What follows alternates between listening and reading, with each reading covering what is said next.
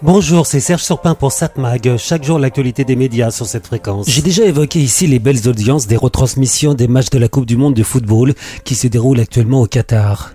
Qatar, le choix de la FIFA, choix très décrié. Dans un désert, ce qui oblige à décaler la compétition en fin d'année, autrement dit en hiver, et pas au début de l'été, comme c'est de tradition. Problème évidemment pour les joueurs qui sont actuellement au milieu de leurs championnats nationaux. On l'a vu avec nombre d'entre eux qui sont blessés ou empêchés de coupe. Problème écologique aussi. Jouer dans un désert même en hiver, on pense qu'il fait chaud. Mais dans les fêtes, pas tant que ça. On dit qu'il fait entre 18 à 23 degrés dans les stades. Et l'air conditionné n'était pas vraiment utile. La différence aujourd'hui, justement, c'est que le Qatar a les moyens de se payer l'air conditionné dans les stades. Luxe impensable ailleurs. Bon, c'est pas bon pour l'image des jeux, c'est pas bon pour l'environnement, mais le Qatar n'en a cure. Alors, du côté des joueurs, fallait-il boycotter cette coupe? Euh, bah, Il aurait fallu le faire et le dire dès la désignation du Qatar en 2010. Mis à part quelques protestations, rien de concret pour bloquer cette décision, sans parler de la FIFA qui a logiquement tout fait pour évacuer le problème et ses conséquences. Cela dit, on n'a pas vu grand monde protester quand ont eu lieu les Jeux Olympiques en Chine, dans des lieux sans neige naturelle. Si c'est pour protester contre le non-respect des droits humains, pas beaucoup de réactions non plus en Chine et en Russie lors des Jeux Olympiques. Alors, il est vrai que du côté du respect des droits humains au Qatar, on est peu servi. Ouvriers exploités, on parle de milliers de morts sur les chantiers, sans oublier les droits des personnes LGBT. Mais si on part sur cette base-là, peu de pays pourraient accueillir des compétitions sportives. Alors il est vrai qu'on est beaucoup plus regardant sur ces problèmes aujourd'hui. Si je dis cela, c'est que beaucoup ont suggéré que les sportifs donc boycottent cette Coupe du Monde. Aucun n'a pris ce risque pour sa carrière, tout en sachant que c'est pas leur faute si la FIFA a décidé de faire cette coupe à cet endroit-là.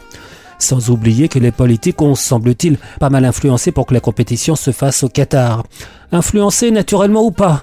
Il faut voir ce qui s'est passé au Parlement européen, où des députés sont plus ou moins soupçonnés d'avoir reçu des sommes importantes venant du Qatar.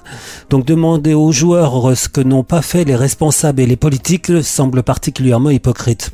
Sans oublier que beaucoup de joueurs jouent dans des équipes de foot appartenant au Qatar. C'est avant qu'il lui fallu faire que la compétition n'ait pas lieu là. Maintenant, les jeux sont faits. Côté téléspectateurs, pas de boycott non plus. Les audiences sur TF1 sont bonnes. Il y a plus de monde devant les écrans pour cette coupe qu'en 2018. 17,7 millions de téléspectateurs, 62,8% de part d'audience, devant l'Angleterre-France ce samedi dernier, avec un pic à 20 millions vers 22 heures. C'est la meilleure audience pour un quart de finale de Coupe du Monde de football depuis 2006. Le France-Pologne a été vu, lui, par 14,3 millions de téléspectateurs. Quant à la demi-finale, cela devrait monter encore plus. Que dire si la France va en finale? Là, ça serait l'apothéose. Comme le fait remarquer dans le Figaro Magali Tesnas du Moncel, la directrice générale de Sportsora, organisation qui regroupe des acteurs de l'économie du sport, la plupart de ceux qui ont appelé au boycott n'étaient pas forcément des fans de foot, donc il n'y a pas vraiment eu d'impact sur les audiences.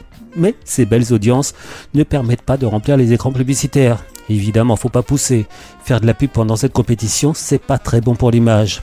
Mais moins de spots vendus, mais vendus plus cher. Les tarifs de ce mondial ont effectivement été vendus plus de 17 à 20% plus cher que la précédente édition. Ça compense. Mais on le sait, pour une chaîne de télévision, diffuser une grande compétition sportive est rarement rentable, vu ce qu'elles doivent dépenser pour obtenir les droits. D'où le fait que TF1 a diffusé relativement peu de matchs de la compétition. C'est Bing Sport qui a diffusé l'intégrale. D'ailleurs, la France est l'un des pays où si peu de matchs ont été diffusés en clair pendant la compétition. 7 Mag, l'actu des médias. Bon, à voir la télévision ce soir, on se rapproche des fêtes, hein, ça se sent. Sur TF1, 21h10, Coup de foudre avant Noël, un téléfilm romanesque. Bon. France de l'Arc de Crime, une série, la nouvelle Olympia. France 5 sur le front, le magazine écologique, les petits secrets de nos téléphones portables. M6, mission travaux, ma maison est en chantier. Arte, Le Tigre du Bengale, un film de Fritz Lang de 1959. D'après les spécialistes, un très beau film. TF1 série film, canal 20 de la TNT. La Môme avec Marion Cotillard et Sylvie Testu, ainsi que Gérard Depardieu, ou pourquoi pas. Le film d'Olivier Dahan de 2007. Bon, on l'a vu, mais pourquoi pas C'est très bon, hein, c'est très sympa.